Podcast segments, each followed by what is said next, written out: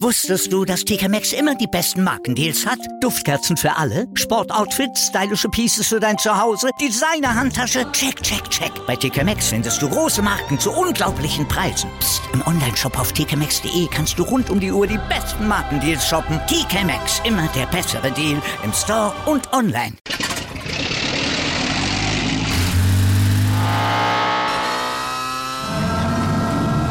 Von 0 auf 100. Aral feiert 100 Jahre mit über 100.000 Gewinnen. Zum Beispiel ein Jahr frei tanken. Jetzt ein Dankeschön, rubbellos zu jedem Einkauf. Alle Infos auf aral.de. Aral, alles super. Chip and Charge. Der Tennis-Podcast mit Andreas Thies und Philipp Joubert. Auf meinsportpodcast.de.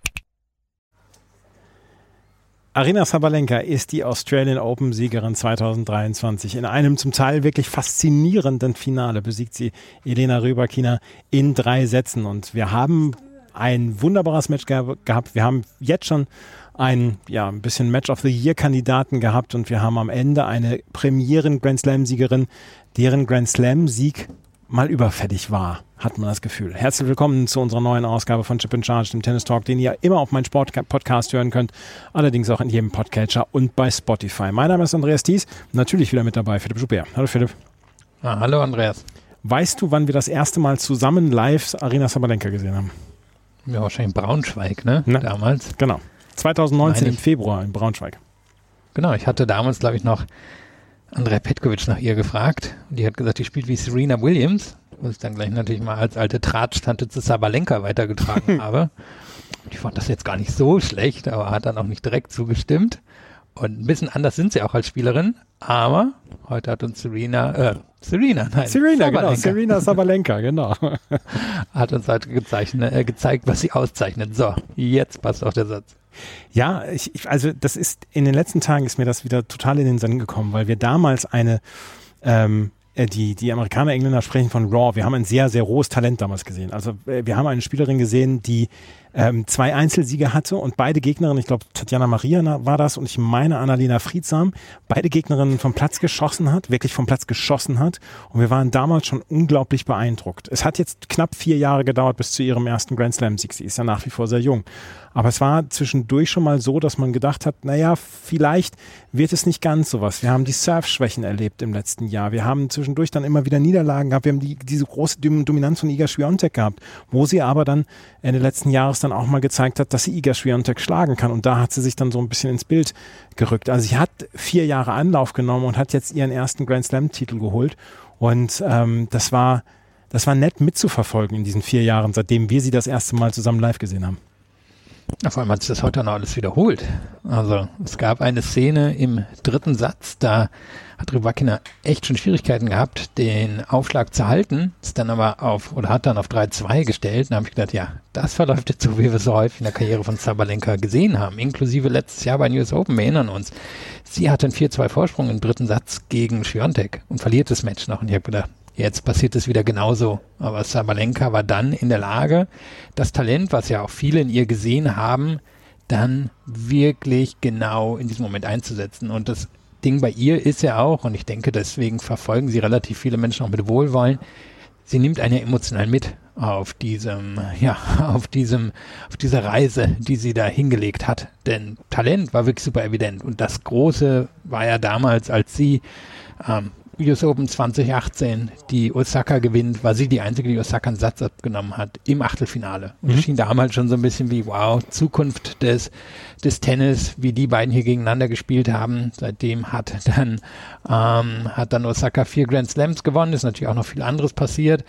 Und Sabalenka hat sich durch die Tour gequält, manchmal mit großen Erfolgen, aber auch mit vielen Niederlagen und hat es dann jetzt nach so vielen Anläufen geschafft. Und das Ding ist ja jetzt, ist nicht nur ein erster Grand Slam-Titel für sie, sondern ich glaube, da können wir am Ende nochmal drüber sprechen. Ich glaube, es könnte auch nochmal die, die Richtung des Damentennis ein bisschen verändern für die nächsten Jahre. Und das ähm, heißt, wir haben hier unter Umständen heute einen, einen wirklich wichtigen Moment gesehen, nicht nur für Sabalenka, sondern auch fürs Tennis.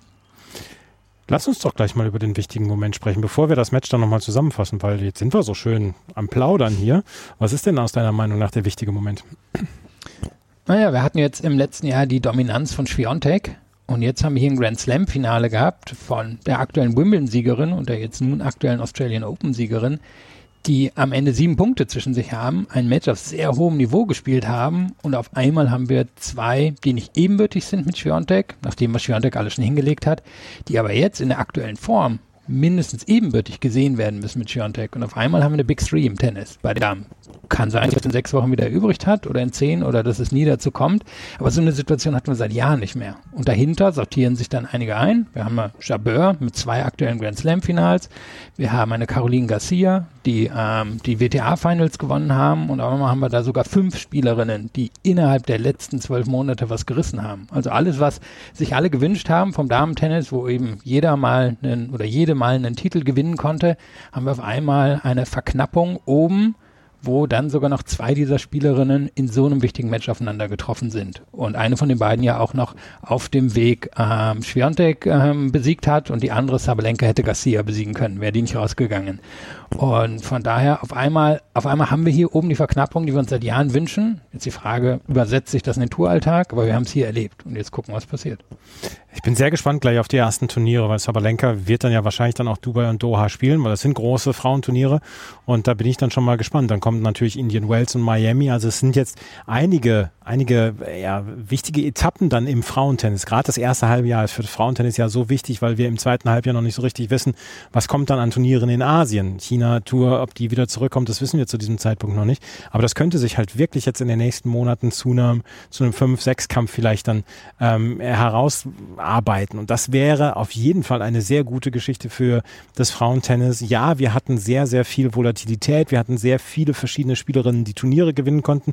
Aber diese Dominanz letztes Jahr von Iga Swiatek, die war dann zum Teil dann auch schon problematisch, weil es nicht diese Antipoden gab, weil es keine Ash gab, keine Naomi Osaka. Und die fehlen uns nach wie vor. Und ich glaube, dass wenn eine Naomi Osaka in Topform, wenn die dann noch mitmischen würde, das würde das Tennis nochmal um ein Vielfaches besser machen. Eine Bianca Andrescu zum Beispiel. Aber das wäre auf jeden Fall hier schon mal, wenn, wenn sich das bewahrheitet, was du hier sagst, dann wäre das ein ganz, ganz wichtiger Meilenstein fürs Frauentennis. Ja, vor allem haben wir ja jetzt, du hast die beiden Turniere im Nahen Osten angesprochen. Das sind Turniere, die sollten vom Belag her Rybakina und Sabalenka liegen, weil die Belege schnell sind, ähm, weil der Ball da häufig nicht so hoch abspringt. Das, das sollte den beiden liegen. Und dann gehen wir nach Indian Wells Miami. Eigentlich Chords, die gemacht worden sind für Schwiontek, die wahrscheinlich in den nächsten Jahren auch den einen oder anderen Titel bringen werden. Dann gehen wir in die Sandplatzsaison. Da hatte Sabalenka vor dieser Phase ihre beste Phase in ihrer Karriere, als sie damals auf Augenhöhe unterwegs war mit Esparti.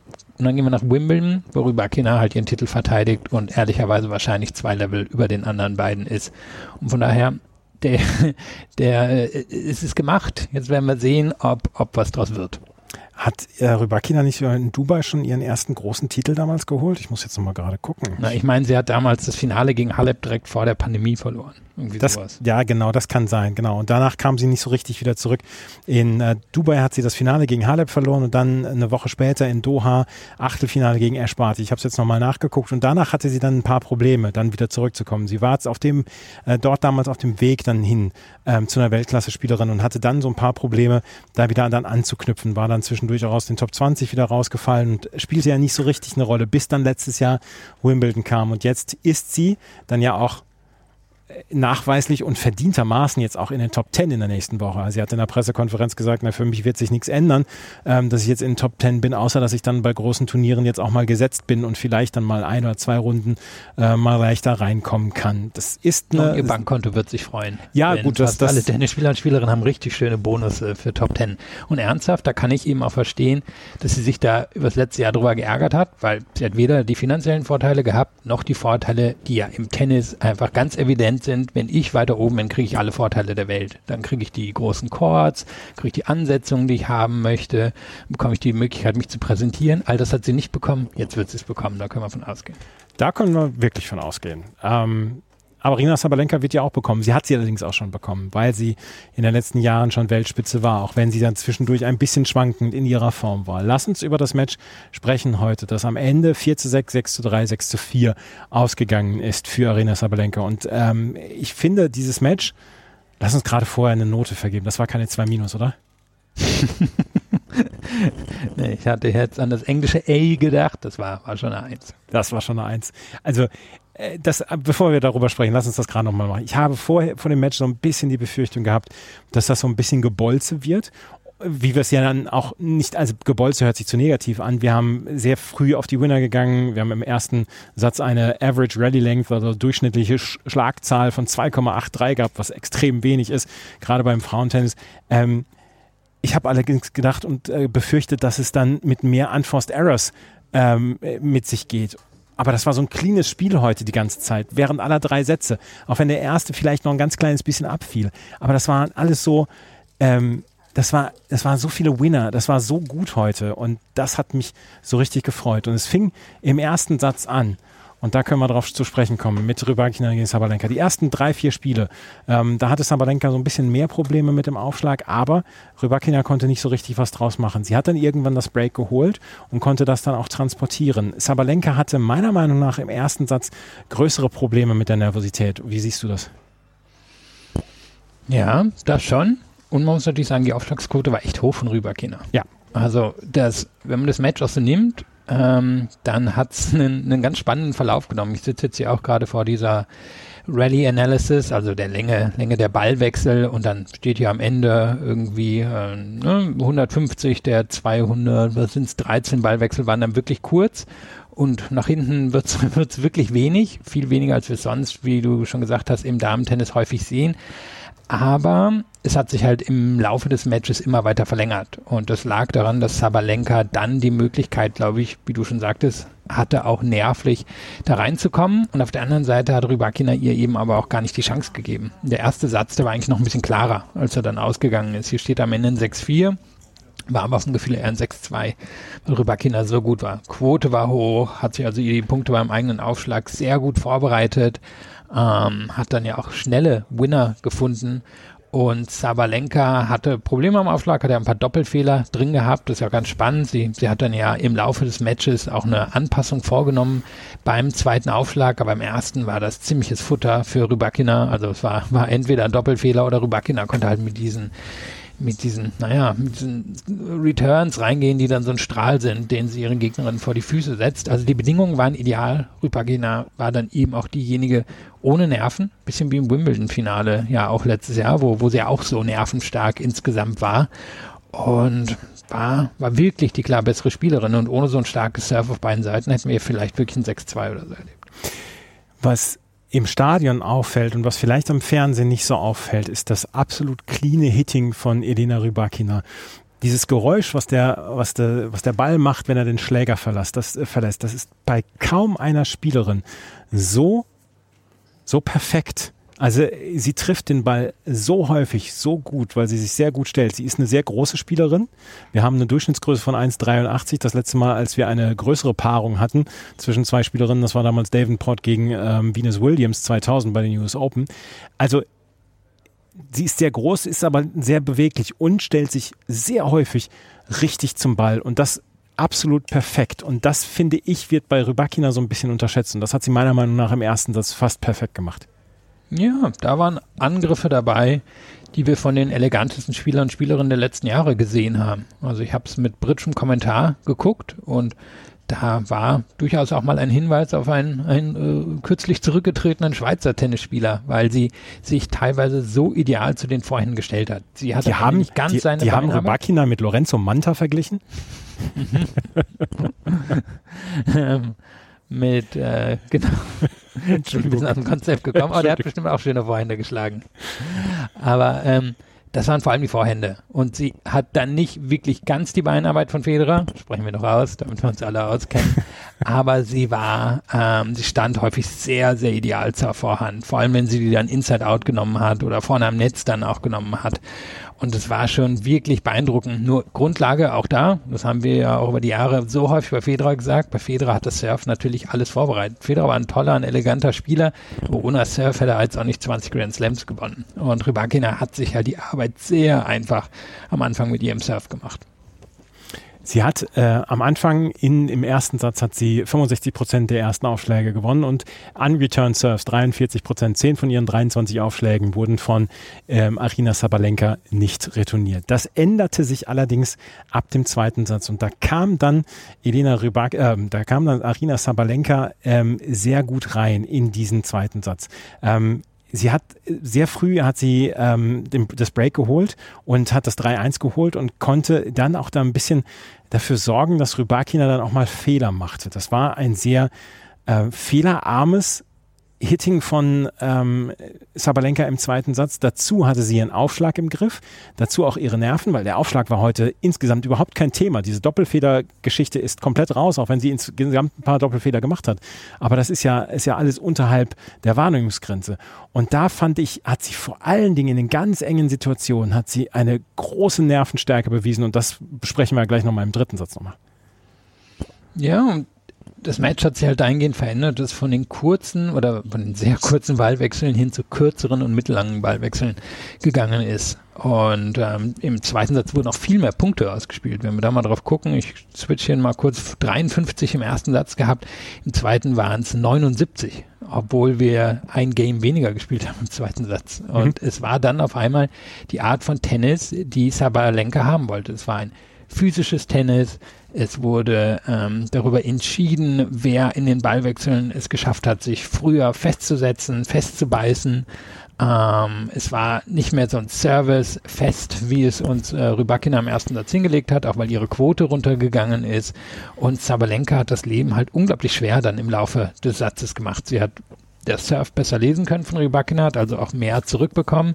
In den Ballwechseln hat sie sie in Bewegung bekommen, hat sie also häufig zum Beispiel in die Vorhandecke geschickt, wo sie sich dann strecken musste und das Rybakina nicht so gut, wie wenn sie sich so ein bisschen innerhalb der, der Grundlinien bewegen kann. Und zeitgleich war Sabalenka eben wirklich in der Lage, selber viele Winner zu schlagen, ohne zu viele unerzwungene Fehler zu begehen. Und diese Kombination, die hat es echt schwer gemacht für Rybakina. Die hat es noch gut geschlagen, da drin zu bleiben, weil sie viele Spiele auch lang bekommen hat. Aber da hat Sabalenka überhaupt keine Nerven gezeigt. Sie hat im zweiten und dritten Satz nicht ein einziges Mal ihren Aufschlag äh, verloren und das ist eine richtig, richtig starke Nachricht für sie. Sie hat im zweiten Satz mit 72 Prozent der ersten Aufschläge ähm, gespielt. Sie hat 64 Prozent der ähm, Punkte nach dem ersten Aufschlag gewonnen. Sie hat einen, sie hat hochprozentig diese, diese Aufschläge reinbekommen. Sie hat sie hochprozentig gewonnen und hat dort dann diese Nervenstärke bewiesen. Und das ist ja auch etwas, was man ihr in den letzten Jahren dann immer so vorgeworfen hat. Gerade so im letzten Jahr. Sie hat davon erzählt, dass ihr Coach nach dem Turnier in Dubai letztes Jahr gesagt hat, ähm, du, ich weiß nicht, was ich dir noch geben kann, vielleicht suchst du dir einen neuen Coach. Und da hat sie damals zu ihm gesagt, nee, wir gehen da jetzt gemeinsam durch und wir schaffen das. Und sie hatte dann ja ähm, mal dann auch ähm, Hilfe von Mentaltrainer oder Mentaltrainerin. Sie hat aber hier während der Australian Open dann auch gesagt, nee, ich habe diese jetzt nicht mehr, diese Hilfe, sondern ich bin meine eigene Psychologin und ich versuche das jetzt selber hinzubekommen. Und das ist ihr gerade im zweiten und dritten Satz exzellent gelungen. Und gerade im zweiten und dritten Satz bekam sie dann auch mehr Returns rein.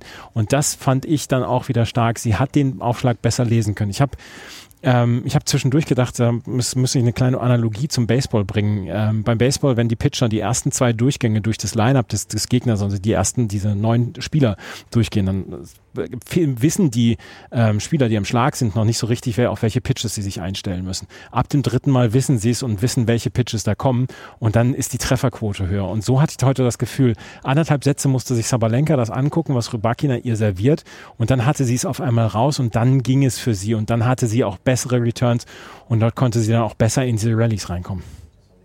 Ja, war auf jeden Fall der Fall.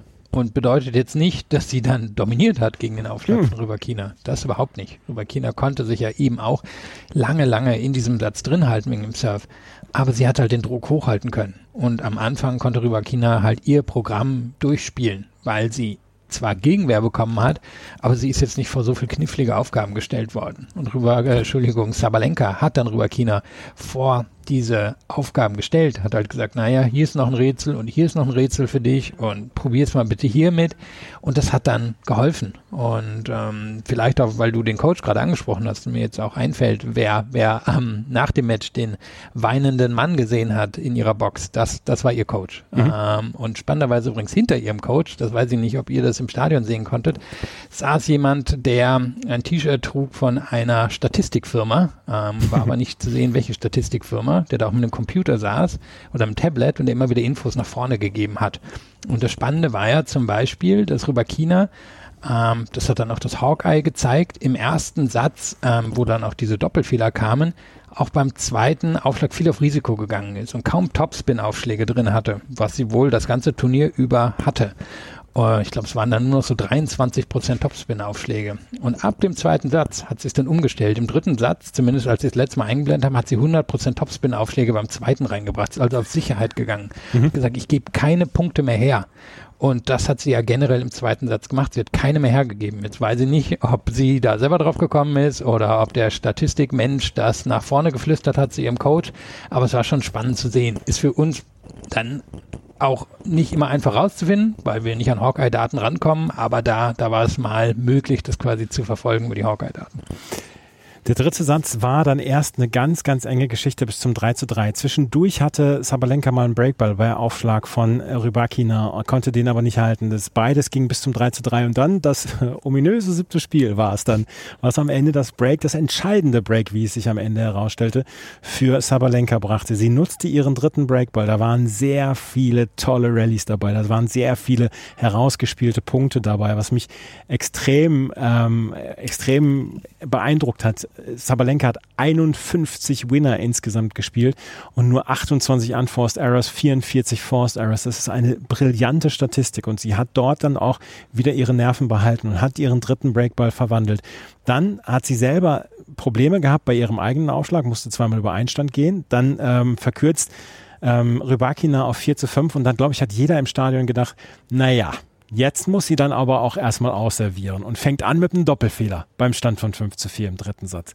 Und dass ihr da nicht die Muffe gegangen ist, das, ich hätte es sogar verstanden, wenn sie da äh, vielleicht so ein bisschen zerbrochen wäre, wenn sie da gesagt, oh gut, erster Punkt, gleich ein Doppelfehler, dann bin ich beim zweiten dann auch wackelig, dann vielleicht schon 0,30 etc.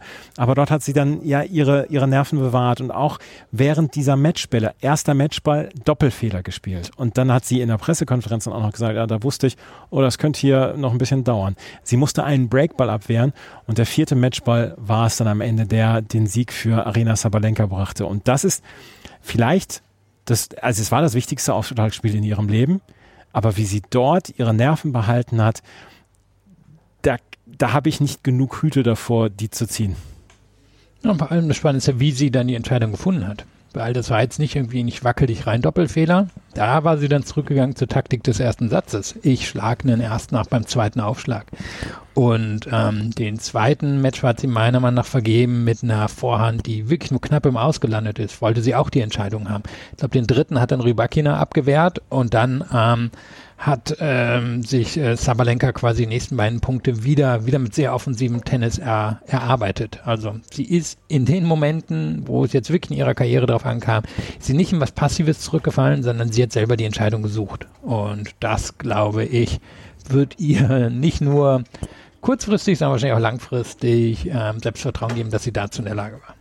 Das ist, glaube ich, ein ganz, ja, das ist eine blöde, blöde Rhetorik jetzt von mir, aber es ist ein ganz, ganz wichtiger Sieg für sie. Boah, ey, den müsste ich eigentlich zurücknehmen, den Satz. Das ist.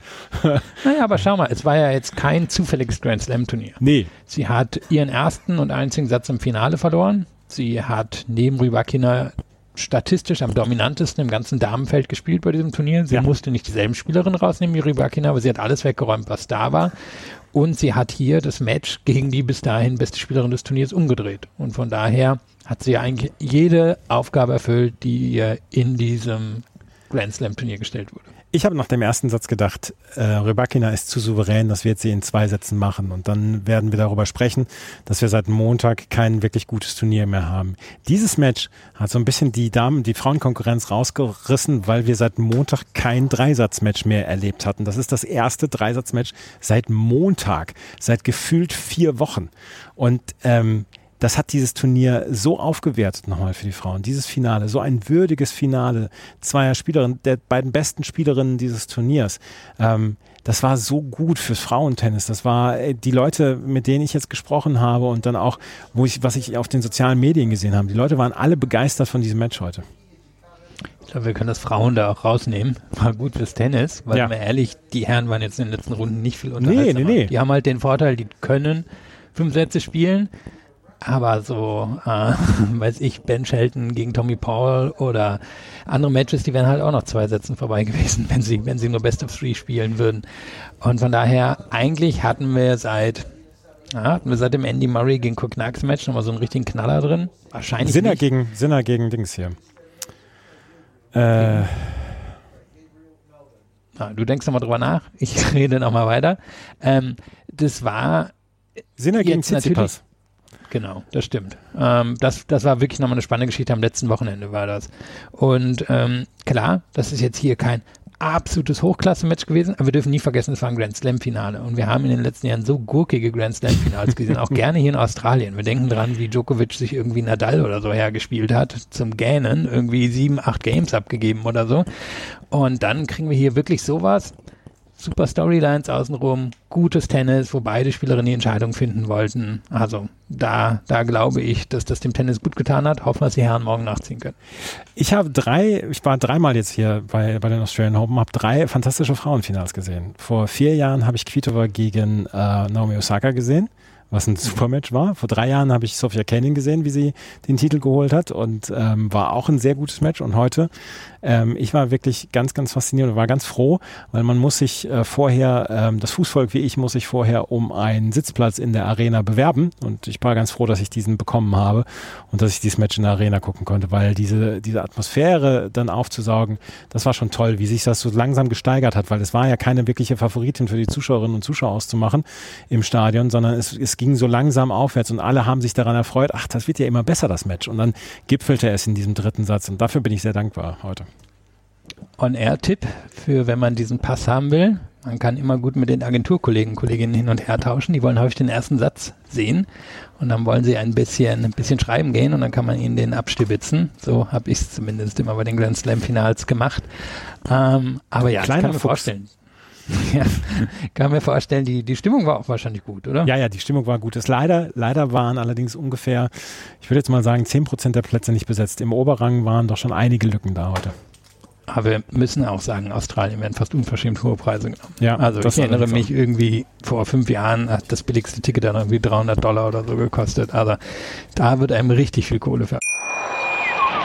Wusstest du, dass TK Maxx immer die besten Markendeals hat? Duftkerzen für alle, Sportoutfits, stylische Pieces für dein Zuhause, Designer-Handtasche, check, check, check. Bei TK Maxx findest du große Marken zu unglaublichen Preisen. Psst. im Onlineshop auf tkmaxx.de kannst du rund um die Uhr die besten Markendeals shoppen. TK Maxx, immer der bessere Deal im Store und online. Wieder live von Ihrem Toyota-Partner mit diesem Leasing-Auftakt. Der neue Toyota Jahreshybrid. Ab 179 Euro im Monat. Ohne Anzahlung. Seine Sicherheitsassistenten laufen mit. Und ja, ab ins Netz mit voller Konnektivität. Auch am Start die Toyota Team Deutschland Sondermodelle. Ohne Anzahlung geht's in die nächste Runde. Jetzt los sprinten zu Ihrem Toyota-Partner. aber die, die gekommen sind, die, die die Preise bezahlt haben, die werden ähm, sehr, sehr zufrieden nach Hause gegangen sein. Und die sind vor allen Dingen, die meisten sind schon nach dem äh, Frauenfinale nach Hause gegangen und haben nicht mehr auf das Doppel gewartet, auf das Herrendoppel. Und da haben wir, da müssen wir jetzt noch kurz drüber sprechen, eine absolute Sensation. Und das, äh, da ist die, das Wort Sensation nicht ausgenudelt oder übertrieben. Rinky Hijikata und Jason Kubler haben die Doppelkonkurrenz bei den Herren gewonnen. Nach ne, letztem Jahr Kyrgios Kokinakis, dieses Mal Hijikata und Kubler im Finale gegen Hugo Nies und Jan Zielinski 6 zu 4 und 7 zu 6. Und wir haben uns den Matchball eben nochmal gemeinsam angeguckt mit einem der absurdesten Matchbälle, die man so sehen kann. Ja, der, der war in der Tat erstaunlich. Und ich meine, es ist ja auch eine erstaunliche Geschichte. Du hast mir noch ein paar Zahlen vorher erzählt. Wie viel Doppelmatches haben die beiden jetzt auf der Tour Die, zusammen insgesamt, nein, zusammen ja nicht mal. Die haben zum ersten Mal zusammen gespielt und haben Mhm. insgesamt irgendwie elf Matches, äh, Erfahrung, was, was das angeht. Hichikata zum zweiten Mal bei einem Grand Slam im Doppel, Kubler zum dritten Mal im Grand Slam bei einem Doppel dabei gewesen, sind hier, wie gesagt, mit äh, Wildcard reingegangen und wen sie besiegt haben auf dem Weg. Sie haben in der ersten Runde Verdugo und Isner besiegt, 7-6, 6-4. Dann in der zweiten Runde die an sechs gesetzten ähm, Lloyd Glaspool Harry Heliovara in drei Sätzen besiegt. Dann in der dritten Runde haben sie einen Matchball abgewehrt gegen Tomislav Brkic und Gonzalo Escobar. 6 zu 4 im dritten Satz. Dann haben sie Wesley Kohlhoff und Nils Kapski ganz sauber zerteilt und verpackt und verschickt mit 6 zu 3 und 6 zu 1. Nur im, Halb im Halbfinale gegen Granollers Baschos zu äh, gewinnen mit 6 zu 4 und 6 zu 2 und jetzt dieses Finale mit 6 zu 4 und 7 zu 6 gewin zu gewinnen gegen Ügonis und Jan Jelinski. Das ist kein Zufallstreffer gewesen, was sie hier gemacht haben. Die haben echt gute Doppel rausgenommen. Ja, wenn ich jetzt auch nochmal auf Statistiken drauf schaue, eine Zahl, die komplett auffällt, sie haben beim, also sie haben mit ihrem Surf 24 Returnfehler ihrer Gegner erzwungen. Und ähm, das ist eine erstaunliche Zahl. Sie waren fast unangreifbar beim eigenen Surf und das gegen ein professionelles oder gegen, gegen Vollzeit-Doppelspieler auf der anderen Seite, das ist schon sehr ungewöhnlich. Das ist wirklich sehr, sehr ungewöhnlich. Und die beiden ja, wenn sie jetzt noch ein paar Turniere zusammenspielen, werden sie bei den ATP Finals im November in Turin dabei sein. Sie müssen unter die Top 20 im ATP Race jetzt kommen. Dann sind sie automatisch qualifiziert für die ATP Finals als Grand Slam Sieger. Das ist ja, es ist eine unfassbare Geschichte, die wir hier noch erlebt haben. Leider vor nicht mehr allzu viel Publikum, aber wie gesagt, die haben heute auch ein ganz, ganz tolles Frauenfinale erlebt. Ich bin tatsächlich sehr gut gelaunt ob dieses Finaltages. Ich habe damit nicht gerechnet unbedingt vorher und äh, ich glaube, alle sind sie hier zufrieden nach Hause gegangen. Ich hoffe, ihr, die es geguckt habt, seid auch zufrieden und ähm, ja, wir hoffen, dass wir morgen dann ein ähnliches Finale erleben werden. Djokovic und Tsitsipas müssen sich schon jetzt anstrengen, um das Niveau von heute Morgen zu toppen. Ja, ähm, kommen natürlich auch beide mit viel Geschichte rein. Mein Djokovic hat, natürlich, also mein ja, zehnter Titel hier, noch nie ein Halbfinale oder Finale verloren, kann mit Nadal gleichziehen im Grand Slam Ranking. Tsitsipas eher in der Position wie Sabalenka oder ähm, Rybakina, aber eher Sabalenka, klopft schon lange oben dran, hatte schon mal ein Grand Slam-Finale gegen denselben Spieler, hat damals sehr gut gespielt, zwei Sätze, dann ist er ein bisschen weggeknickt, hat Titel außerhalb gewonnen, aber ein bisschen, bisschen in, in eine selbe Position geschoben wie Sabalenka. Ja, sehr talentiert, aber. Und hat ein bisschen ähnlichen Weg dann wie Sabalenka auch vor dem Turnier hingelegt. Beide sind sehr gut ins Jahr gekommen, haben Vorbereitungsturnier jetzt dem Fall von Tsitsipas nicht gewonnen, aber war ungeschlagen beim United Cup. Beide sehr gut durchs Turnier gekommen. Jetzt gucken wir mal, wie er damit gegen, gegen Djokovic umgehen kann. Lass uns drauf schauen. Djokovic ist ein totaler Favorit. Wir haben gestern dann auch ähm, darüber gesprochen, was muss Tsitsipas tun. Er wird auf jeden Fall eine perfekte Aufschlagsleistung brauchen und vielleicht muss er auch so ein bisschen disruptiv spielen. Mal, äh, mal ein bisschen was anderes anbieten. Vielleicht mal Surf and Volley spielen. Er hat ja selber gesagt, Marc Philippussis hat ihm Surf and Volley beigebracht. Vielleicht sowas mal machen wenn er dazu kommt. Ja, Tommy, Tom, Tommy, Paul hat, Tommy Paul hat gesagt in der Pressekonferenz, ich wollte zwischendurch Surfen Volley spielen, aber Djokovic retourniert alles an die Linie. Ja, und Return ne, äh, wird, wird spannend, auch für Tsitsipas natürlich. Wir haben ihn hier gesehen, wie er häufig um die Rückhand hat rumlaufen können, ähm, auch weil er natürlich ein bisschen weiter hinten steht und dann hingegangen ist und, und dann mit der Vorhand schon dominieren konnte, la Dominic Thiem zum Beispiel. Aber kann das gegen Djokovic? Ist das realistisch, dass ihm das Djokovic erlaubt bei der guten Surfleistung, die er im Moment bringt? Also, ich weiß nicht. Und wir müssen jetzt nicht drum herum reden. Djokovic ist ja natürlich der Favorit auf den Titel. Wir werden es morgen erleben und wir werden natürlich morgen im Podcast darüber sprechen. Ich möchte gerne jetzt noch am Ende etwas loswerden. Und die, die die Djokovic-Diskussion satt haben, die können ab jetzt abschalten, können uns eine gute Bewertung bei iTunes oder bei Spotify geben. Die, die ähm, uns gestern und vorgestern Feedback gegeben haben, und das waren sehr, sehr viele, da wollte ich dann nur noch mal etwas loswerden. Wir haben Novak Djokovic jetzt gestern nicht unbedingt in Schutz genommen, aber wir haben versucht, das Ganze einzuordnen, wie es passiert ist mit seinem Vater und was er gestern in der Pressekonferenz gesagt hat. Wer gestern den Podcast gehört hat, ihr habt die, den O-Ton von Novak Djokovic gehört. Wir haben extrem viel Feedback auf diese Folge bekommen und ganz viel Feedback hieß, ähm, warum verurteilt ihr das nicht mehr, was Novak Djokovic und sein Vater hier machen? Und wir haben es gestern schon so versucht, ein bisschen zu ja, zu erläutern. Ich habe, ich habe heute Nacht, beziehungsweise eure, eurer Nacht lang, habe ich eine äh, Direktnachricht geschrieben an einen Hörer, der das auch gesagt hat. Warum nehmt ihr das nicht härter ran? Warum äh, benennt ihr das nicht deutlicher? Und dann habe ich ihm dann auch geschrieben, ähm, es gibt viele Sachen, die auch uns an Novak Djokovic gestört haben in den letzten Jahren. Es, gibt viele Dinge, wo ich dann auch gesagt habe in den letzten Jahren, boah, ey, Weiß nicht, ob er das so bringen kann. Letztes Jahr diese ganze Saga rund um äh, die Impfgeschichte, seine, die Adria-Tour etc. Da gibt es so viele Sachen, dass er, dass sein Vater ihn mit Jesus verglichen hat letztes Jahr auf dieser Pressekonferenz, dass er gesagt hat, er sei der Führer der freien Welt gegen die, ähm, gegen die Impfmafia etc. So etwas. Das, das hinterlässt mich dann auch kopfschüttelnd zurück. Was ich allerdings in, diesem, in dieser Woche gesehen habe, ist, dass es vielleicht hier ein Missverständnis gegeben hat dann auch. Und dass es meiner Meinung nach gestern gut eingeordnet worden ist oder vorgestern von Novak Djokovic und dass ich ähm, gedacht habe, ja, damit kann ich leben. Ähm, es gibt genügend Dinge, die ich kritisiere und die ich kritisieren kann. Das hier gestern konnte ich nicht kritisieren. Und was ich noch gerne sagen möchte ist, dass es viele Dinge gibt, die wir vielleicht so nicht nachvollziehen können. Vor allen Dingen die Rolle von Novak Djokovic's Heimatland, Serbien. Und Philipp hat das gestern schon im Podcast erwähnt und hat es im Nebensatz erwähnt. Und wir werden es jetzt auch in den Show Notes nochmal erwähnen. Es gibt den Podcast Balla Balla Balkan oder Neues vom Balla Balla Balkan mit Christo Lazarevic und Daniel Majic. Zwei Journalisten, die beide ähm, auch äh, kulturelle Herkunft haben vom Balkan bzw. Bosnien, Schrägstrich, Serbien etc. Und es gibt zwei Folgen, die ich wirklich euch ans Herz legen möchte. Das eine ist eine Folge letztes Jahr nach der Verhaftung von, oder nach, ja, nach der Verhaftung bzw. Deportation von Novak Djokovic, eine Folge über Novak Djokovic und eine weitere Folge nach dem Einmarsch äh, von Russland in die Ukraine, nach dem Beginn des Angriffskrieges von Russland auf die Ukraine.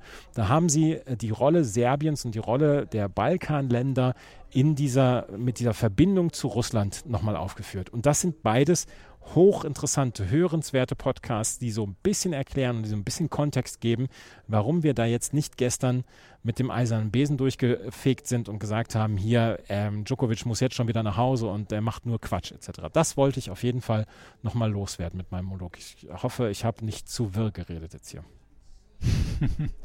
Dann nehme ich nochmal, nein, hast du auf keinen Fall. Und ähm, ich habe ja auch das Feedback dann relativ direkt bekommen, dass sich manche daran gestört haben. Das kann ich auch verstehen.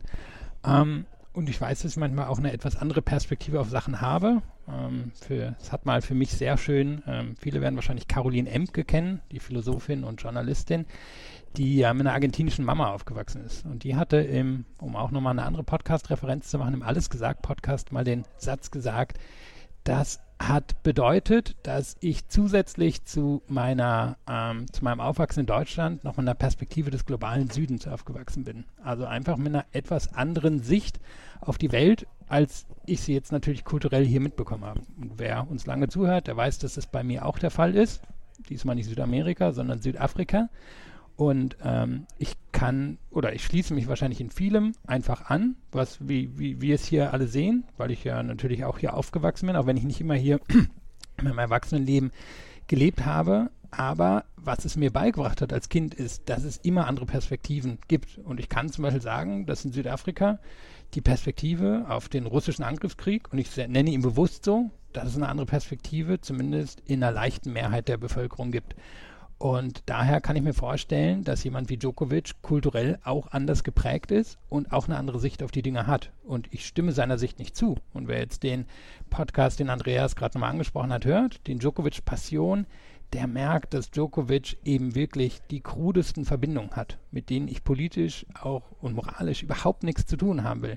Trotzdem versuche ich ihm einzuordnen, dass er einen anderen Blick drauf haben könnte und dass andere Menschen auf anderen Teilen der Erde einen anderen Blick auf ihn, auf die Gesamtsituation haben könnten und das für sie unter Umständen nicht so ähm, so dramatisch und auch so, ähm, ja, was ist jetzt das deutsche Wort für divisive, nicht so äh, nicht so etwas ist, bei dem man sich so klar stellen muss. Und ähm, das trifft natürlich auf äh, Medien, dann auch in Australien. Bei den Australian Open sind wir ganz ehrlich, die zu einem ganz großen Teil westlich sind und ähm, auch die Perspektive mit reinbringen. Liegt natürlich auch daran, dass wir in vielen Ländern des Westens eine freie Presse haben und deswegen natürlich auch eine robuste Presse haben, die Interesse hat, dahin zu gehen und auch kritisch zu Bericht erstatten und das ist auch super. Aber da passiert dann vielleicht ein Aufeinandertreffen, auch ein kulturelles Aufeinandertreffen, was so, ähm, ja, was, was, was es schwierig macht, vielleicht manchmal für uns hier auch Sachen nachzuvollziehen. Und wo ich schon von Presse spreche, wir können immer, wir folgen mir auch schon ewig, wir kennen ihn auch, Sascha Osmo empfehlen, ein serbischer Journalist, der Djokovic schon durch seine ganze Karriere quasi begleitet hat und der so ein bisschen beide Perspektiven mit reinbringt. Und das ist wirklich jemand, der, ich finde, immer ausgewogen Bericht erstattet. Eins noch.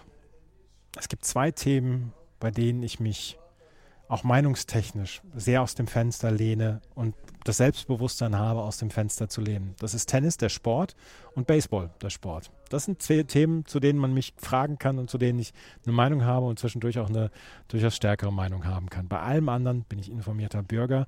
Ich bin kein Experte, was südosteuropäische Politik angeht. Ich bin kein äh, Experte, was die, äh, was die Identität von Südosteuropäern, gerade vom, vom Balkan etc. angeht. Und deswegen kann ich hier nur das wiedergeben, was ich, was ich gesehen habe. Und ich habe das gesehen. Ich bin durch die Menschenmassen gegangen gestern nach dem Halbfinale. Und ich kann nachvollziehen, wenn man mir sagt, ähm, dass der Vater von Novak Djokovic das vielleicht gar nicht so gesehen hat. Er hat mit sehr vielen Leuten ein Foto gemacht und das vielleicht gar nicht so sehr gesehen hat, was für eine Flagge davor gehalten wird. Das ist das Einzige, was ich sage. Es ist ähm, ich kann es nachvollziehen, diese Erklärung gestern von Novak Djokovic. Und ich hoffe, dass unsere Erklärung da jetzt so ein bisschen Licht ins Dunkel gebracht hat. Und bitte, bitte hört die in den Shownotes angegebenen Podcast-Episoden von Neues vom Baller Balkan. Das ist jetzt dann nochmal kostenlose Werbung von uns für die Kollegen, die wir vorher gar nicht, oder die wir beide nicht kennen, aber die ähm, einen sehr guten, hörenswerten Podcast unserer Meinung nach machen. Das war's mit der heutigen Ausgabe von Chip and Charge, dem Tennis Talk. Wenn euch das gefällt, was wir machen, freuen wir uns über Bewertungen, Rezensionen auf iTunes oder auf Spotify. Folgt uns bei Twitter und Instagram. Und dann kann ich nur sagen, morgen hören wir uns wieder und dann hoffentlich mit einem fantastisch sportlich tollen Finale. Bis dahin, auf Wiederhören. Wieder live von Ihrem Toyota-Partner mit diesem Leasing-Auftakt. Der neue Toyota Jahreshybrid. Ab 179 Euro im Monat. Ohne Anzahlung. Seine Sicherheitsassistenten laufen mit. Und ja, ab ins Netz mit voller Konnektivität. Auch am Start die Toyota Team Deutschland Sondermodelle. Ohne Anzahlung geht's in die nächste Runde. Jetzt los zu Ihrem Toyota-Partner.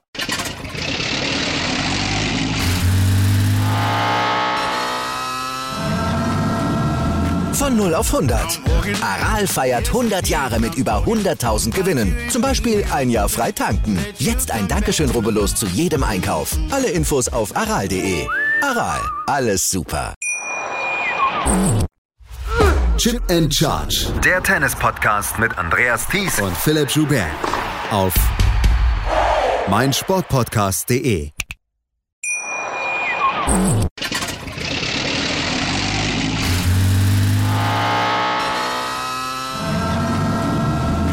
0 auf 100. Aral feiert 100 Jahre mit über 100.000 Gewinnen. Zum Beispiel ein Jahr frei tanken. Jetzt ein Dankeschön, rubbellos zu jedem Einkauf. Alle Infos auf aral.de. Aral, alles super. Wie viele Kaffees waren es heute schon? Kaffee spielt im Leben vieler eine sehr große Rolle. Und das nicht nur zu Hause oder im Café, sondern auch am Arbeitsplatz. Dafür gibt es Lavazza Professional. Kaffee am Arbeitsplatz, der genauso lecker schmeckt wie in eurem Lieblingscafé. Die perfekte Kaffeelösung für jede Art von Unternehmen. Klein, mittel, groß. Ihr habt auf jeden Fall einen Kaffee, der schmeckt. Die richtige Motivation für eure Arbeitstage. Alle Infos zu Lavazza Professional findet ihr auf lavazzapro.de mit allen Kaffeelösungen für euer Büro. Ich habe mich natürlich schockverliebt, weil die war wirklich ganz, ganz klein. So begann die Mensch-Hund-Beziehung zwischen Christina und Tierschutzhund Frieda.